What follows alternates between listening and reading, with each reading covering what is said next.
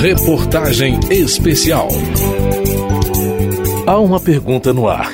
Será que a sociedade brasileira está pronta para aceitar o uso da chamada linguagem neutra? O tema provoca reações tanto à direita como à esquerda. Acompanhe essa discussão a seguir na reportagem de Eduardo Tramarim.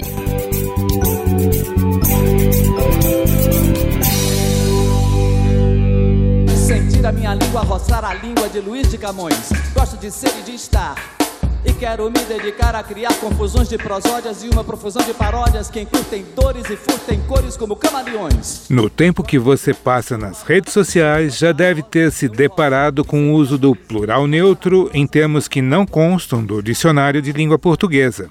Tem gente que se comunica usando todes, bem-vindes ou amigues. São novos termos empregados por pessoas que não se consideram representados pelos pronomes masculino ou feminino. É a chamada linguagem neutra, um questionamento que vem sendo colocado por essas pessoas à linguagem padrão. E é o emprego crescente desses novos termos linguísticos no cotidiano dos jovens, com necessidade de pertencimento à turma, que levou alguns deputados a apresentar ao menos 10 projetos de lei com o objetivo de impor limites à progressão dessa nova forma de se comunicar. A proposta legislativa da deputada Cristonieto, do PSL do Rio de Janeiro, por exemplo, estabelece medidas protetivas à língua portuguesa. Proíbe o ensino e o uso da linguagem neutra em instituições de educação públicas e privadas, o uso dela em materiais didáticos e o emprego desses termos em concursos públicos, editais ou em documentos oficiais. Para a deputada, está havendo o que ela chama de aplicação da ideologia de gênero à linguagem, o que para ela prejudica o idioma. A aplicação prática, né, temerária da famigerada teoria de gênero no âmbito da comunicação humana não apenas vai se verificar totalmente incompatível com a índole do nosso idioma, que é avesso ao gênero neutro existente em outras línguas, como também, ao submeter a critérios que são ideológicos, vai exibir uma equivocada concepção puramente instrumental da linguagem e vai ameaçar a eficácia da própria língua portuguesa. André Fischer, diretor do Festival Mix Brasil, e que escreveu o Manual Ampliado da Linguagem Inclusiva, diz que a linguagem neutra abre portas de comunicação para a inclusão de grupos que estão propondo uma nova forma de se comunicar. A linguagem neutra ela parte de uma demanda de um, um grupo inicialmente pequeno, específico, por uma questão de identidade que não se encaixa nos gêneros né, masculino ou feminino. E certamente esse número de pessoas vem crescendo muito entre os jovens vem aumentando bastante, mas eu acho que essa linguagem ela passa a ser usada também pelas pessoas que estão convivendo com essas pessoas e que querem contemplar essa necessidade né, de afirmação de identidade desses grupos. Isso é algo que está acontecendo no mundo inteiro, isso não é exclusivo do Brasil. O professor do programa de pós-graduação de Linguística Aplicada da Universidade Federal do Rio de Janeiro, Rodrigo Borba, diz que essas formas não usam apenas o E neutro pode-se usar a forma inclusiva, como bom dia a todas as pessoas. Para o professor, a linguagem neutra apenas adiciona novos termos de linguagem para serem utilizados em contextos e propósitos específicos. Se trata mais de um fenômeno vocabular, que está acrescentando outras palavras, do que um fenômeno de mudança linguística. Então, não se está propondo eliminar algumas formas por outras.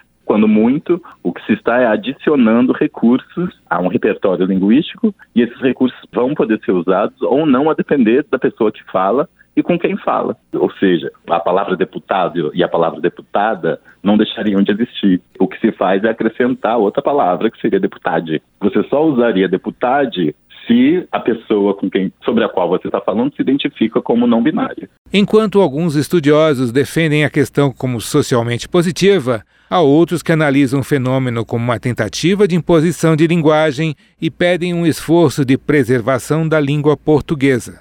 É o caso do professor Eduardo Vieira, presidente da Associação Brasileira de Pais pela Educação. Eles pretendem que a gente se submeta a essa distorção de pensamento. Quando a gente não aceita o uso do gênero neutro, a gente não está desrespeitando as questões de cunho sexual. A gente está querendo evitar a imposição artificial de um grupo. A gente está protegendo a língua. A língua vai seguir o seu curso natural, desde que não hajam imposições artificiais, como é o caso da tentativa de imposição de gênero neutro, que começa, evidentemente, pelas escolas. E há especialistas como a professora Tânia Mansur, do Instituto de Relações Exteriores da Universidade de Brasília, que faz uma análise da evolução mundial da linguagem neutra, preocupada com a criminalização da liberdade de expressão.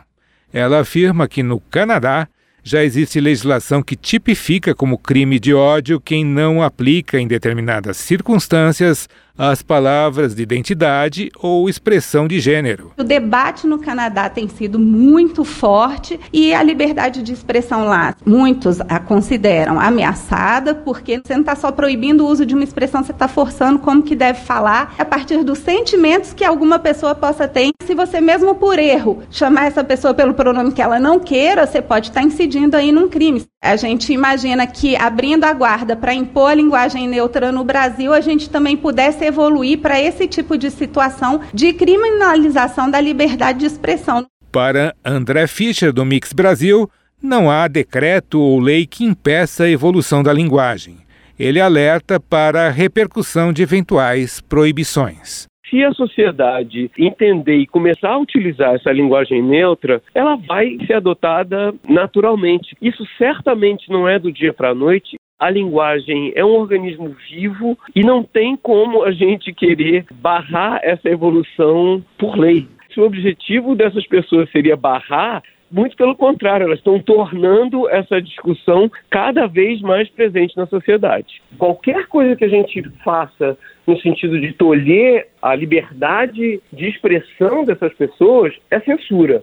Eu não estou dizendo que, é, em nome disso, a gente deva introduzir o ensino da linguagem neutra nas escolas, porque eu acho que para isso acontecer, essa discussão tem que estar muito mais amadurecida. A professora Tânia Mansur diz que desde maio o Ministério da Educação francês proibiu por decreto o uso da linguagem neutra ou inclusiva nas escolas, sob o argumento de que seria danosa à língua francesa. Contrariando a posição estatal francesa, Meses depois, um conceituado dicionário de língua francesa incluiu em seu vocabulário palavras de linguagem neutra. A. A.